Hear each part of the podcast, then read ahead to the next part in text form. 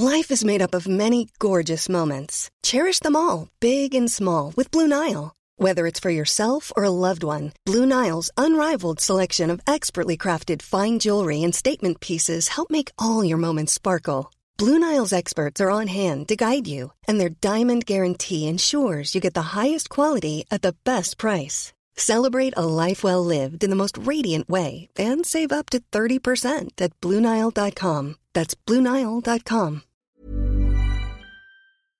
Silence on joue, Erwan Cario, bonjour.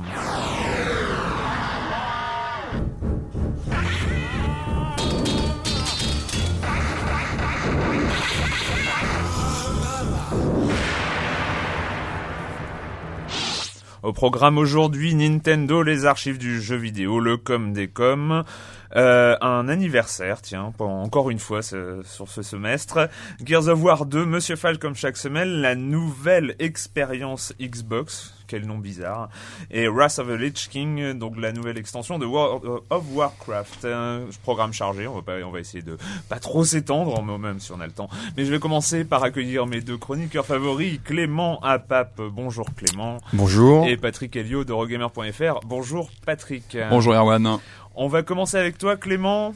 Tu veux parler de Nintendo De Nintendo et d'une annonce assez... Euh, assez légère et à la fois assez, assez bouleversante euh, pour moi en tout cas. C'est Nintendo Europe qui vient d'annoncer à la presse via un communiqué, on ne sait pas si c'est Nintendo Monde, en tout cas Nintendo Europe, annoncer que euh, il ne fallait plus du tout utiliser le logo Nintendo rouge, mais passer au logo Nintendo en gris. C'est ça ta news? C'est ça ma news. Et d'accord. Voilà. Et moi, et, moi, je, et moi, je trouve ça assez. Euh, enfin, c'est. Plus du tout. qu'on n'utilise plus du tout le rouge. Le rouge, voilà, le, logo Nintendo de notre enfance. Triste, hein, tu es triste. Ouais, mais parce que ça symbolise aussi le, la transition euh, entre euh, l'ancien Nintendo et le nouveau Nintendo, le gris qui est déjà utilisé dans, hmm. dans les jeux Wii et DS en fait. Oui. C'est ça, c'est qu'on passe d'une Nintendo qui était il rame, là, il rame. Non, non, non, il y a de l'émotion dans ta voix. Il y a de l'émotion. Non, mais on passe du Nintendo, moi, en tout cas, qui a accompagné mon enfance, voilà, au Nintendo qui maintenant, c'est le Nintendo. À la Touch Generation. À la Touch Generation, voilà. Mais est-ce qu'il a toujours été rouge, le logo? Enfin, je me rappelle sur les, sur les jeux euh, électroniques euh, Nintendo, les tout premiers, les jeux LCD, il n'était pas toujours rouge. En tout cas, sur les boîtes, il était, il était toujours rouge. C'est-à-dire que maintenant, la presse, maintenant, on enjoint la presse. Ça fait quelques années, en fait, que ce logo gris est présent sur beaucoup de jeux Wii et DS. Mhm. Et là, Nintendo enjoint la presse. Maintenant, a plus du tout utilisé le logo rouge et, le logo gris. Et est-ce que quelque part c'est pas euh, une transition entre le logo qui quelque part t'appartenait, enfin c'était euh, qui était représentatif de ta culture et puis le logo, le logo de l'ouverture de Nintendo euh, au grand public et, qui ne s'adresse plus qu'à toi en fait. Hein. À moi et, aux gamers comme moi. Voilà. Voilà. Ah, non, mais, mais, mais, mais, mais c'est vrai que moi, ça représente, effectivement, l'info en soi est très très légère, mais moi, pour moi, ça représente effectivement le, le changement de cap de Nintendo. On sent que ouais, ah ouais, ça te touche particulièrement. Ouais, Patrick, tu vas nous parler de quoi? Les archives eh, du jeu vidéo en Angleterre. Hein. Exactement, d'un sujet qui, euh, qui, vous le savez, me tient particulièrement, particulièrement à cœur. Vous savez, c'est le, bah, c'est l'image, le respect de la culture du jeu vidéo, des anciens jeux vidéo. Et euh, en fait, ça se passe en Angleterre. Et euh, l'info qui est tombée cette semaine, c'est que c'est que Sony et Harmonix euh, faisaient le don de prototypes, euh, de, de, donc de prototypes de développement de, de, de des systèmes iToy et Rock Band, mm-hmm. donc qui sont confiés au National Video Games Archive. Alors là, vous allez me demander, mais qu'est-ce que c'est donc Mais, mais, qu'est-ce que c'est Voilà, qu'est-ce que c'est Qu'est-ce que c'est? Mais en fait, c'est un projet qui a été lancé en septembre 2008 en Angleterre, donc euh, qui est récent, donc. organisé, voilà, qui est tout à fait complètement récent, euh, qui a été lancé donc par le National Media Museum et le Nottingham euh, Trent University, mhm. qui consiste bah, tout simplement à récupérer euh, les anciennes machines les anciens jeux, les anciens supports, etc., et à les entretenir, à les, conserver. Euh, c'est pour conserver une histoire du jeu vidéo. Du jeu vidéo, exactement, parce qu'on sait qu'un des, des, problèmes euh, du milieu, c'est que la plupart des éditeurs ont peu de mémoire. C'est-à-dire qu'on a, une tendance dans le milieu à, à, jeter ce qui est ancien, c'est-à-dire qu'on s'occupe de la nouveauté, mais euh, beaucoup d'éditeurs jettent leurs leurs archives, leurs anciennes machines, en, leurs France, anciens. En France, on a ça déjà, jeux. non? Et alors justement, en France, on a on a deux choses. On a l'association mo5.com qui, pareil, fait le travail d'archiver comme mais ça. Mais là, c'est du bénévolat alors que là-bas c'est du un musée, C'est institutionnel, c'est euh, institutionnel. Et donc c'est un MO5, c'est des machines, c'est Ce ça. sont- et Ouais. du jeu aussi, et du jeu. Et d'ailleurs, ils ont des petits soucis en ce moment de D'hébergement. Mais je Ouais. crois aussi Il y en qu'il y a- la Il y a la. BNF. Il y a la. BNF, ouais, tout à fait. la BNF qui a lancé il y a quelques années maintenant un programme d'archivage des anciennes machines, des anciens supports, des anciens jeux. Mais c'est vrai que c'est très important parce que si, le, primordial. pour que le jeu vidéo euh, arrive euh, dans la culture, enfin, il Si faut on qu'il veut, il faut qu'il ait euh, une histoire. hein. Exactement. Pour pour mieux comprendre les jeux d'aujourd'hui, on a aussi parfois des besoin de- d'avoir un regard sur ce qui s'est fait avant pour bah, justement mieux comprendre aujourd'hui ce qui se passe. Ah, c'est beau. Et euh, C'est beau.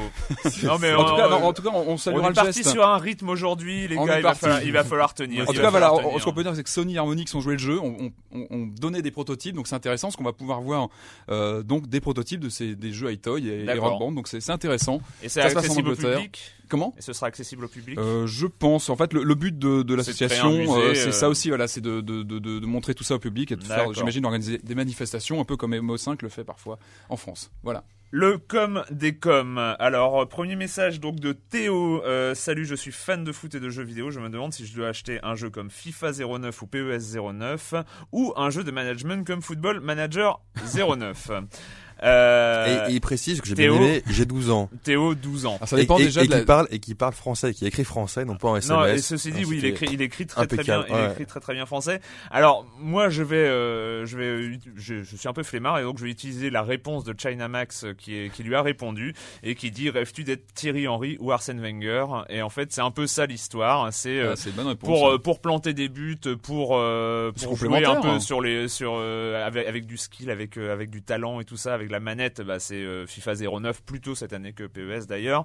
Et voilà, et si on a envie d'être sur le banc et euh, de, de vivre les émotions d'entraîneur, c'est Est-ce que c'est pas complémentaire? Parce que c'est peut-être un peu frustrant C'est- de faire que du management. un peu cher le la complémentarité de- au niveau de- temps aussi. Ouais, quoi. disons, disons que intuitivement pour euh, quelqu'un de 12 ans, je conseillerais plutôt FIFA parce que c'est vrai que Football Manager, euh, il faut faut s'y mettre euh, et tout ça. Mm. Mais en même temps, c'est pas c'est pas une interdiction. Je pense que un- je pense que Théo peut très très bien s'amuser avec Football Manager s'il est fan de foot et de jeux vidéo.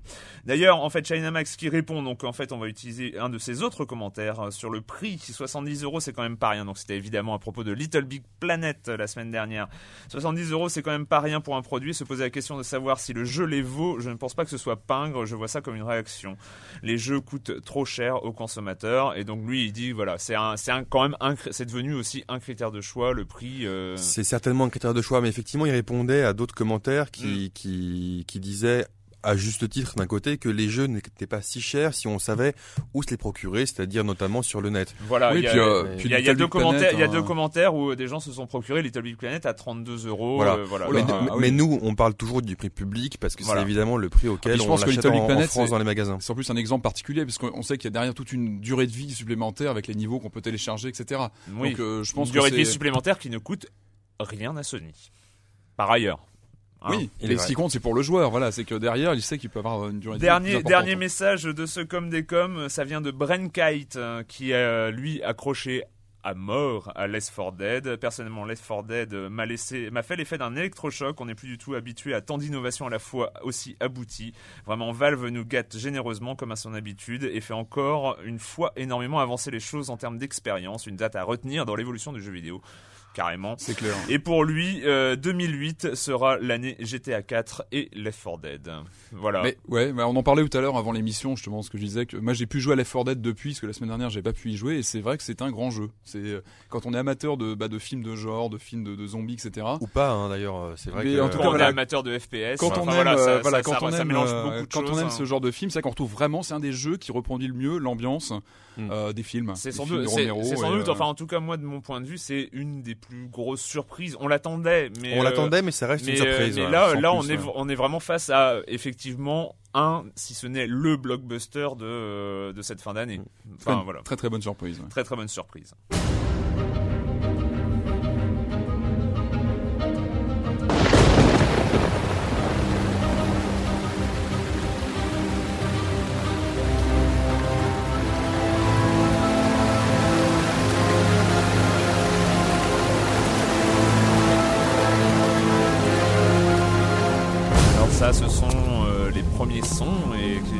Premières images qui vont avec sur Internet euh, de Batman Arkham Asylum.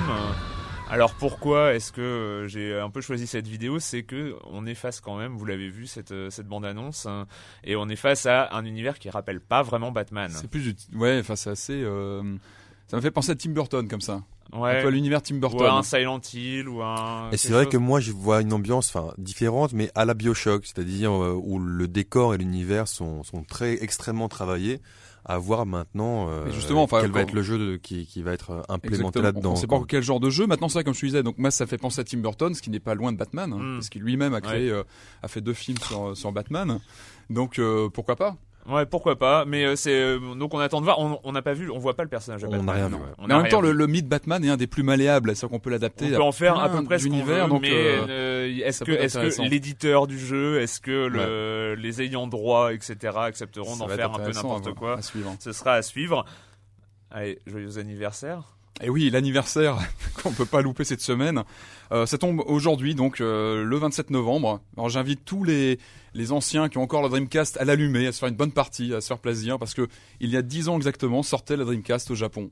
Oh. Une date. euh, Une grande console, hein, une, grande console, une date qui a marqué quand même l'histoire du jeu vidéo. Donc c'était, on, on rappelle brièvement, la console 128 bits de Sega, qui arrivait après la, la Saturn, euh, qui est sortie en octobre 99 en France. Donc c'est la euh, première console 128 bits. C'était la première, euh, donc qui est sortie un peu plus d'un an, enfin à peu près un an après en France. Donc c'était l'époque où il y a Mm. encore des décalages importants entre les sorties mondiales. Et c'est une machine qui a marqué beaucoup les joueurs parce que c'était un peu le, le champ du signe de Sega en tant que constructeur de consoles. C'était Oui. sa dernière machine. Dernière console. Après, il est passé uniquement éditeur sur les autres machines.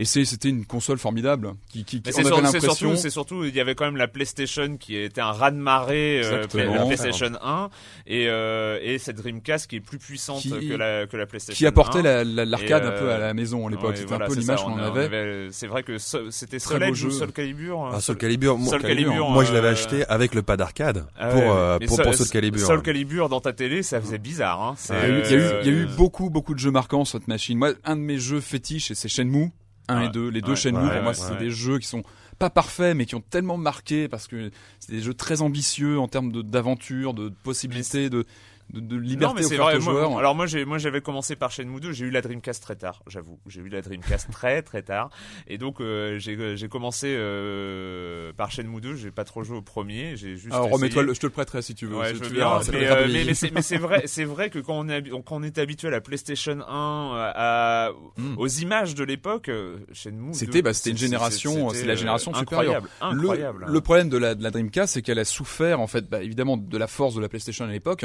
et du buzz orchestré par Sony Voilà. autour de la PlayStation 2. Deux ans avant qu'elle sorte, Sony, Sony- commençait à balancer du, Sony m'a tué. beaucoup d'infos Voilà, sur ouais, euh, non, le DVD. Non mais c'est vrai, c'est vrai que c'est- sans doute une des premières fois une campagne marketing a tué euh, Ouais, un mm. concurrent qui existait. Enfin, c'est-à-dire, ouais, euh, euh, Mais ça reste une console, euh, ça reste une console qui a une image très très forte euh, auprès des gamers, joueurs parce que c'est vrai comme tu l'as rappelé que c'était la dernière console de Sega, mais aussi il y avait des titres d'une grande qualité, d'une grande Ouais. variété et ah, Mm. Pour peu qu'on aimait l'arcade, entre entre les Cannon Spike, les Soul Calibur, les Virtua Tennis, enfin là on, on cite on cite des gros titres, mais il y avait il y avait vraiment euh, sur les ouais. aussi, il y avait des. Ah, il y a- il y avait vous des vous rappelez de- jeux. Ikaruga d'ailleurs, Ikaruga, qui bah avait oui, d'abord Vous vous rappelez du, sauve- du système de sauvegarde C'était génial. Dans la manette, on pouvait insérer une, une cartouche de Et sauvegarde qui avait était un écran console. LCD, qui avait qui un écran LCD, console, très, euh, très à elle-même.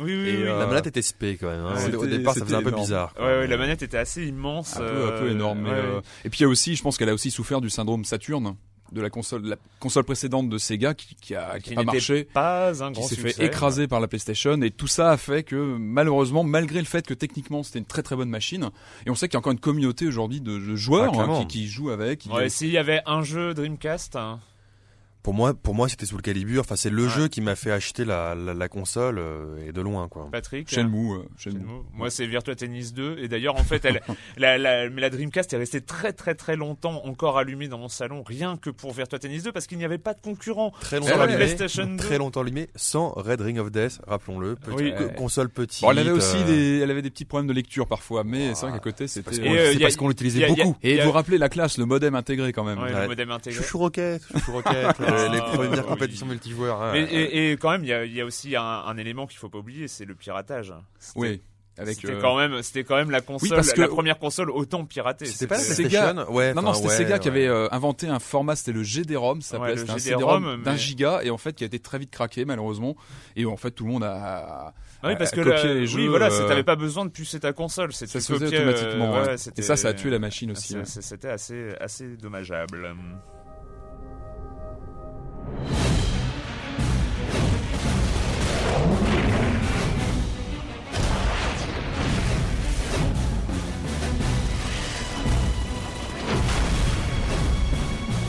Humanity faces extinction unless we end this war now.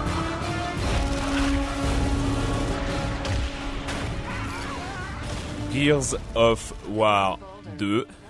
Qui a parlé de blockbuster? C'est ça, hein. C'est euh, le blockbuster, C'est euh. le blockbuster Bah, de, de la fin d'année. Pour moi, il y a deux, hein. ouais, deux titres comme ça euh, qui sont emblématiques de bah, sur Xbox, c'est Halo et Gears of War. Gears of War est plus euh, est vraiment associé à la 360 parce qu'il est né avec la, la nouvelle génération de consoles. Donc le premier Gears of War était sorti il y a deux ans maintenant. Pour Mhm. moi, c'était vraiment un titre marquant qui, qui était, on rappelle brièvement, donc jeu d'action euh, vu à la troisième personne, euh, jeu plutôt de tir, un euh, cover, euh, enfin, comment on appelle ça, les covers euh, machin, enfin, basé sur le c'est basé c'est sur- basé sur le fait de de- d'être à couvert et de changer d'abri. Voilà. euh, de- Ce qui a d'ailleurs pas mal Mm. inspiré de jeux après. Hein. Il y a Oui, pas oui, mal genre Ouais. Uncharted Oh, ou autre. C'était pas, pas c'était mal, pas le premier à l'utiliser quand même. Hein, Non, mais non, mais c'est le premier à l'implémenter de manière. aussi central dans le gameplay. est basé donc développé par Epic hein, Mm. et donc basé sur le moteur Unreal qui est un des, des moteurs de pointe euh, en termes de, de, de, de- de réalisation aujourd'hui. Et qui était quand même euh, important aussi à l'époque pour ce mode coopératif euh, dans la campagne, ce qui était, Ouais. ce qui était une de ses, une de ses grosses forces. Mm, mm. Et donc, le 2. Gears of War 2. Gears of War 2. Allez, Alors moi j'ai envie de dire pas de pas de comment dire pas de révolution au niveau euh, technique. 1.5 hein. C'est plus ça voilà c'est plus comme tu dis ouais, le syndrome Mm. 1.5 c'est-à-dire que c'est une amélioration du premier. Il y a plein de petites Mm. touches en plus. Évidemment, il y a une nouvelle, euh, une nouvelle campagne solo, donc ça c'est toujours aussi palpitant. Je trouve que le, le gameplay est euh, super scotchant. Moi, j'ai beaucoup de mal à m'arrêter de jouer. Enfin, c'est super bien fait. Mais c'est pas une révolution. C'est-à-dire qu'on est, le, le jeu reste très fidèle au premier en termes de réalisation, en termes de, de Moi, Il y, gameplay. il y a- il y a un truc qui est assez, a- assez euh, représentatif, c'est les jaquettes. Ouais, qui Enfin, sont très, très semblables. on, met, ouais. on met la jaquette du premier et la jaquette du deuxième euh, à, y a- à côté, c'est... euh, En même temps, la recette marchait tellement bien sur le premier, c'est voilà, et là on retrouve vraiment toute la force de ce jeu dans dans le deuxième, avec pour moi les les, les vrais plus. euh, euh, sur Gears of War 2, c'est du côté du multijoueur. Moi, Ouais. j'ai vraiment, vraiment accroché au mode Horde. Le mode Horde, ouais, Le mode. Horde, donc ça Alors, consiste à, on joue à 5, 4 ou 5, 5 je crois, et on, en fait, on est dans une arène fermée, on est donc 5 joueurs humains, et on doit résister à des assauts successifs de d'ennemis, De plus en plus dur. De plus en plus durs, et euh, c'est génial parce qu'on doit s'entraider. Ça ressemble du coup à du shoot 'em up old school, c'est-à-dire Ouais, qu'en c'est fait ça, on, c'est- on est comme des petits- les petits vaisseaux avec les hordes euh, ouais, qui c'est arrivent. très très bon et c'est super dur. C'est Et c'est vrai que ça monte c'est- très vite en difficulté. c'est c'est vrai que moi c'est c'est aussi un mode de jeu qui c'est le mode de jeu qui m'a plu Clairement. parce que là où je suis pas tout à fait d'accord avec Patrick, moi personnellement celui-là je l'ai reçu euh, c'est un des jeux que j'ai reçu que j'ai pas acheté et je pense que j'aurais été déçu si je l'avais acheté. C'est-à-dire que par rapport à mes attentes la campagne solo, voilà, enfin bon, pour moi c'est du pré-mâché, ça c'est ça fonctionne, c'est Ouais. efficace, c'est du pré-mâché et euh, Mais est-ce que est-ce que c'est pas aujourd'hui le syndrome blockbuster dans le jeu vidéo? Oui, si clairement, mais bon, ça, hein. mais, mais voilà, ça marche. les, les, les jeux au-dessus de 15 millions de dollars Ouais, de, développement, bah, le, non, les risques sont assez limités. Ça quoi. marche. Moi, j'aurais préféré donner mon argent. euh, On en a parlé ici de, à, de- à Dead Space ou à Mirror's Edge, dont on parlera peut-être. Mais euh, après, c'est vrai que là, quand même, où je suis quand même content de l'avoir et d'y jouer, Mhm. c'est effectivement pour le mode Horde, le mode multijoueur, euh, qui est vraiment, clairement qui est vraiment jeu, hein. sympa et, et vraiment prenant pour le coup. Mais c'est vrai que la campagne solo, Alors, où à elle- chaque fois ils essayent de faire un scénario bidon, euh, voilà. c'est vrai que ça, moi, assez, ça me- euh, la campagne solo, il y a assez peu de surprises. On connaît le rythme hein, d'un Gears of War. C'est euh, des vagues d'ennemis, après un peu une pause au niveau du, de l'action, on retrouve des armes, hop, une nouvelle vague d'ennemis. En revanche, moi, ce que j'ai apprécié, c'est que je l'ai trouvé plus sombre encore que le premier, en termes d'ambiance, en Ouais. termes de, de, de mise en scène. De, enfin, je trouve qu'il est, il est plus Moi, pesant. c'est marrant en parce qu'un de... Gears of War, j'ai du mal. Euh, je trouve le design tellement caricatural et c'est un Ah choix. bah oui, mais je pense c'est voilà, un, un choix, donc, euh, aussi. sans que, donc du coup, il, il, il s'est assumé et, euh, Bah, et, et à, partir du moment où j'y joue, j'ai. Assumer, assumer justement, oui et non. Euh, bah là, c'est encore des goûts vraiment perso, mais moi, j'aurais préféré qu'ils assument le côté second degré après Ouais. dans, dans, dans les voix. Là, ils se la jouent très. Oh, on va créer quand même une Exactement. atmosphère, machin. c'est- et ça, et c'est- là-dessus, ça. c'est-à-dire que c'est tellement caricatural au niveau du Bah, design que les gars, essayez pas de faire un scénario noir dessus, c'est ridicule. Ouais, quoi. ouais, enfin, euh, faites un, un gros truc bourrin euh, qui, Ouais, euh, totalement qui- qui assumé à ce s'assume, moment-là, voilà. Ouais, mais, euh, moi je c'est pas la peine d'essayer de tomber dans le noir, dans les- les- l'espèce d'épopée militaire avec. Euh, ça fait avec- partie pour moi de l'univers Gears of War. Enfin c'est ça quoi. a Les pas persos, les, c'est- les, les, les persos, C'est comme quand on parle de l'univers Halo, quoi. Le scénario de Halo est tellement ridicule qu'il faut, il faut arrêter de. Je préfère de Gears of War, ça c'est clair. Ouais, ouais, mais c'est pas, c'est pas non plus. euh, Mais bon, c'est voilà, c'est un blockbuster Bref. efficace, c'est un bon jeu. Mais moi, c'est surtout le, le mode horde euh, que je retiens. Le mode Horde est très très bon. Ouais. D'accord. Puis il y a- y plein de modes multijoueurs. Il n'y a pas que le mode Horde. hein. Il y a les, les systèmes d'équipe euh, traditionnels. Donc il y a une grosse grosse, je pense, durée de vie sur le net, enfin sur le live. De toute façon, Euh, Gears of War, le premier, a duré sur le live des mois. le- et c'est resté mois une et des référence. mois, Et euh, ouais. je pense vraiment que voilà, pour rien que pour ça, c'est un, investissement euh, sûr. qui, qui vaut le coup. Gears Ouais. of War 2 sur Xbox 360. Et bien maintenant, on va accueillir comme chaque semaine Monsieur Fall, Monsieur Fall de Et sa chronique jeux de société. Bonjour Monsieur Fall. Bonjour mon cher Erwan. Au Canada, il n'y a pas que des caribous et du sirop d'érable, non, il y a aussi des bûcherons. Et cette semaine, je vais vous parler d'un jeu signé non pas d'un Canadien mais d'un Allemand, répondant au nom de Friedman Friseux, un auteur de jeu aux cheveux verts, qui vient de sortir un jeu s'appelant Rivière d'enfer, qui va vous transporter sur les cours d'eau canadiens. Rivière d'enfer vous propose de jouer un bûcheron qui participe à une traditionnelle course euh, sur rivière, vous savez la drave, qui propose à de jeunes bûcherons fiers de leur corps une course effrénée sur des troncs d'arbres lancés à pleine vitesse, course demandant un équilibre et une précision hors du commun. Et allez savoir pourquoi, Friedman Friseux a eu envie de travailler sur ce thème. C'est pour ça qu'il nous propose Rivière d'enfer, un jeu pour 2 à 5 euh, joueurs. Le principe est assez simple. Le matériel se compose de diverses plaques qui vont représenter des morceaux de ruisseau. Donc vous allez pouvoir composer le ruisseau que vous voulez, plus ou moins difficile, plus ou moins long, en fonction de la durée et de votre habitude à, à- gérer le jeu, à gérer la course. Et vous allez euh, poser sur, ce, sur ces, ces petites plaques des petits rondins de bois qui vont être des obstacles qu'il va falloir euh, éviter, qu'il va falloir pousser, qu'il va falloir mettre dans les pattes de vos adversaires. Vous allez avoir des cartes en main qui vont représenter euh, des vitesses de déplacement cartes que vous allez au fur et à mesure de la partie abattre, sachant que bien évidemment chaque joueur a le même set de cartes, donc euh, il n'y a pas trop trop de chance et de hasard puisque tout le monde part avec le même nombre de cartes et les mêmes, les mêmes chiffres dessus. Juste l'ordre dans lequel vous allez les tirer euh, est important et à vous de gérer votre stratégie en fonction des cartes que vous avez dans votre main, sachant que vous connaissez forcément celles qui risquent d'arriver dans les quelques tours suivants. Alors Rivière d'enfer est un jeu qui s'adresse euh, à tous les publics. Friedman Friseux est habitué euh, à la création ludique, c'est une espèce de genre de spécialiste euh, en Allemagne. Il est habitué à faire des jeux pour gros joueurs comme des jeux pour toute la famille. Et quand il fait un jeu pour un- une cible, en général, il la loupe pas. Rivière d'enfer s'adresse donc à un très très large public. C'est un jeu quasi familial. Vous allez jouer, les enfants peuvent jouer entre eux avec un certain niveau. Les papas et les mamans peuvent jouer avec eux, mais les joueurs un peu habitués peuvent aussi jouer ensemble, car c'est un jeu qui recèle quelques subtilités et quelques finesses avec de la vacherie dedans. Et je sais, mon cher Erwan, que la vacherie, ce n'est pas pour vous déplaire. Alors voilà, c'était Rivière d'enfer de Friedman Friseux, un jeu qui vient d'arriver là dans les boutiques, édité par Philosophia en français pur et dur. Un jeu pour 2 à 5 joueurs à partir, de, on va dire, de 8, 8, 10 ans. Voilà, à la semaine prochaine, mon cher Erwan. À la semaine prochaine, Monsieur Fall. Je veux pas dire, mais la vacherie, c'est plutôt votre spécialité. Euh, Monsieur Fall de TrickTrack.net.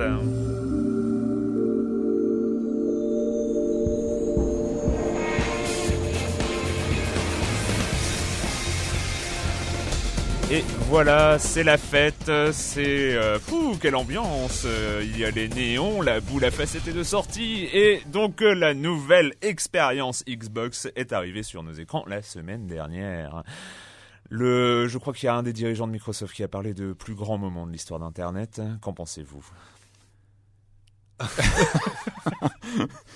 Comment dire Euh, relativisons, relativisons. Non, non, non, c'est c'est très sympa pour ceux qui ont déjà une console, effectivement, de voir En que... même temps, ceux qui en ont pas, hein, Non, mais c'est-à-dire que pour moi, c'est pas... euh, on, voit, on a vu la pub partout, pour moi, c'est pas que- quelque chose qui va faire acheter des, une Xbox à ceux qui en ont pas. hmm. Euh, c'est En juste... des- revanche, euh, bon, excuse-moi, à mon avis, ça peut rendre l'interface de la console moins euh, plus facile d'accès pour des gens qui auraient pu être effrayés par la première, qui était quand même très, la première interface était très gamer quand même avec ses onglets, très, Ouais. euh, il fallait se Elle retrouver était parfois. très lourde Et là, je pense que, enfin, pour moi, le, le but de cette interface, c'est de rendre l'utilisation de la console beaucoup plus facile d'accès, plus, Mais plus moi, ce que, limpide. ce que je euh. trouve hallucinant quand même, c'est qu'en fait, on tombe un peu dans le jeu de Microsoft, c'est-à-dire qu'on on- on parle au final de, de- Et ouais, d'une- et- d'une putain de mise à jour de merde, quoi. Je, je veux dire, Allez, maintenant, on va faire notre voilà. critique. Voilà, je pense que euh, on a fini euh, la nouvelle expérience Xbox. Alors parlons du fait que les communiqués euh, comme ça, divers et variés, influent notre travail de journaliste. c'est quand même dingue. Hein. Euh, Bah la preuve. On en est, on en est complètement. C'est quand même un sujet intéressant parce que moi, j'ai vu quand même pas mal de consoles passer. C'est la première fois que je vois une machine changer autant en termes d'interface Ouais. d'une fois, en une seule fois comme ça.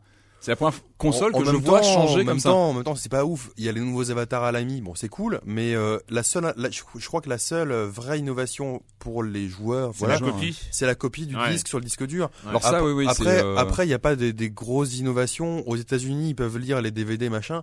Mais voilà. Enfin, je veux dire que là, on a là, on a un rouleau compresseur marketing, à la fois dans la pub. Et on s'est fait prendre Et par on ça. s'est fait là prendre. là non, mais je vous invite à lire sur Eurogamer. On a posté un papier assez intéressant sur justement le, le comparatif euh, entre le, le, le jeu, un jeu euh, lu par le DVD ou lu sur le disque dur, pour voir un petit peu les différences. Est-ce que c'est plus rapide? Effectivement, il y a visiblement une sensibilité, euh, enfin une sensible euh, Différence dans les différence de chargement et, euh, surtout de bruit. Ouais. Parce que le, le, le défaut de la console, c'est son bruit lorsqu'elle charge. c'est- euh, C'est c'est plutôt un défaut de la console qui est limite Voilà. corrigé. Mais non, mais euh, c'est pas comme euh, Sony quand sortira Home, ça sera un vrai changement. Là, pour moi, c'est juste une mise à jour de, de c'est l'interface. cosmétique. C'est cosmétique globalement. Ouais. Euh, Donc, euh, je nous en veux euh, d'en- d'en- d'en- d'en parler autant. Et tu fais tomber à culpa, et Voilà. c'est très bien.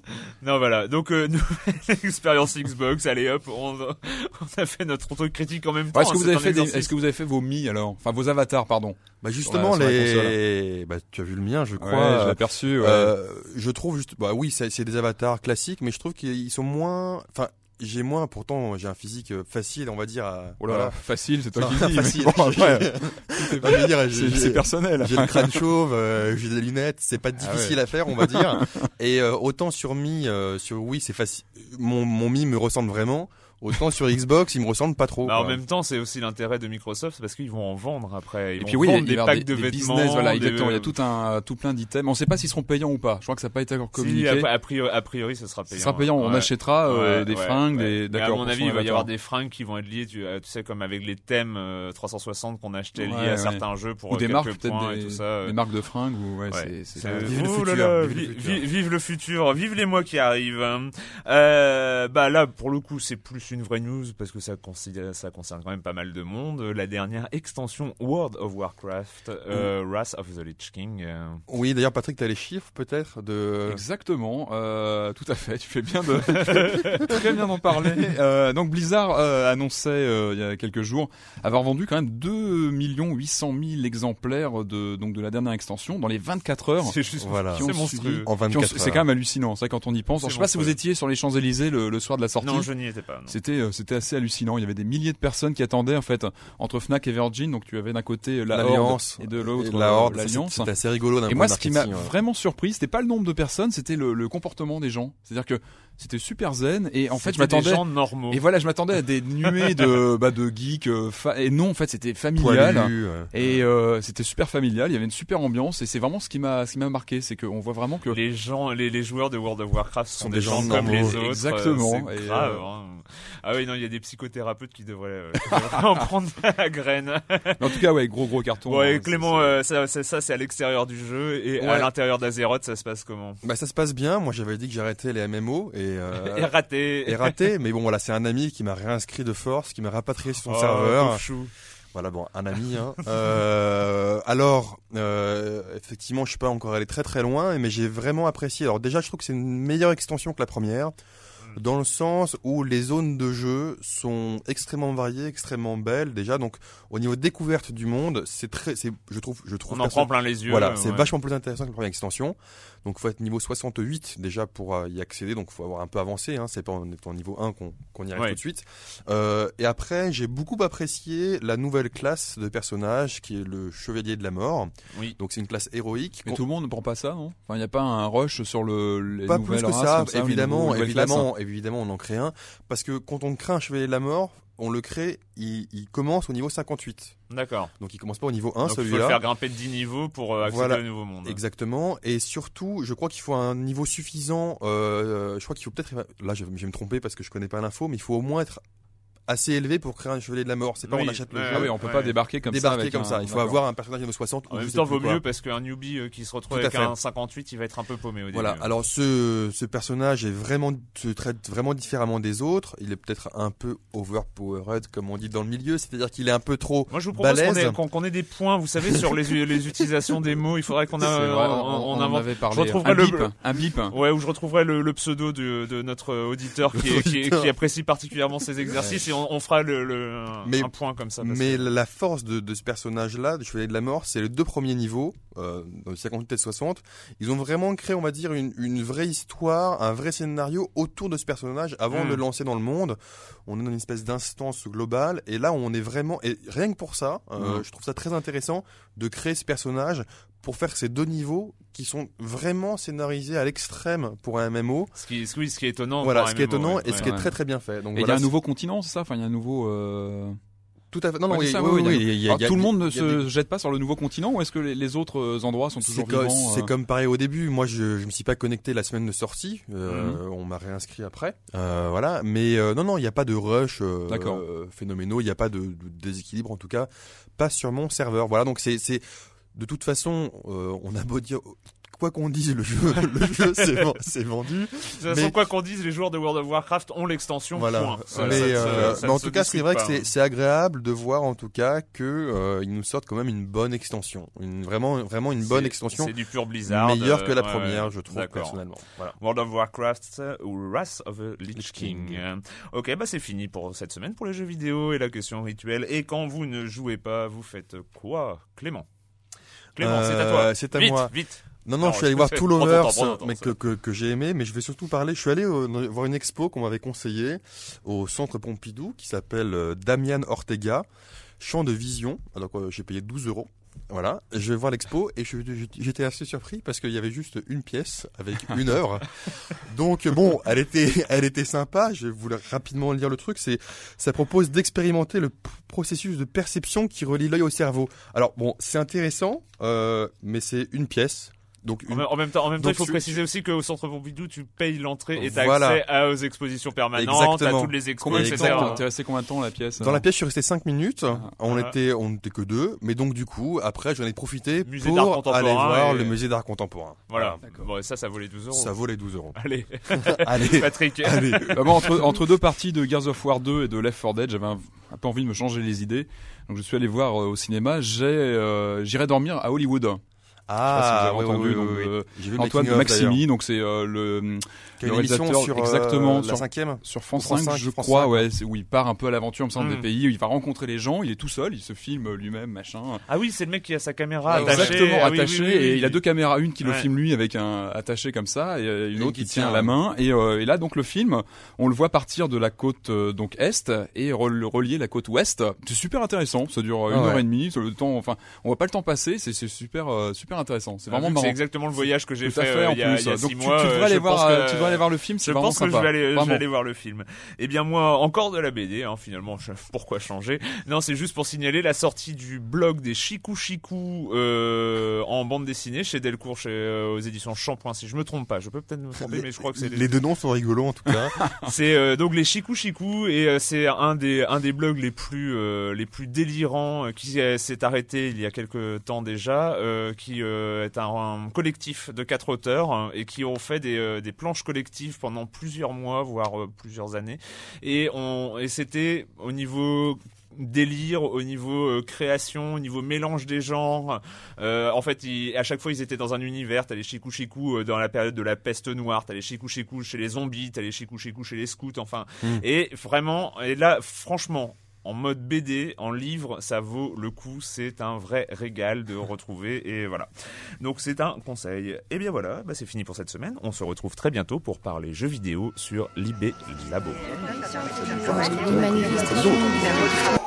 Libé, labo.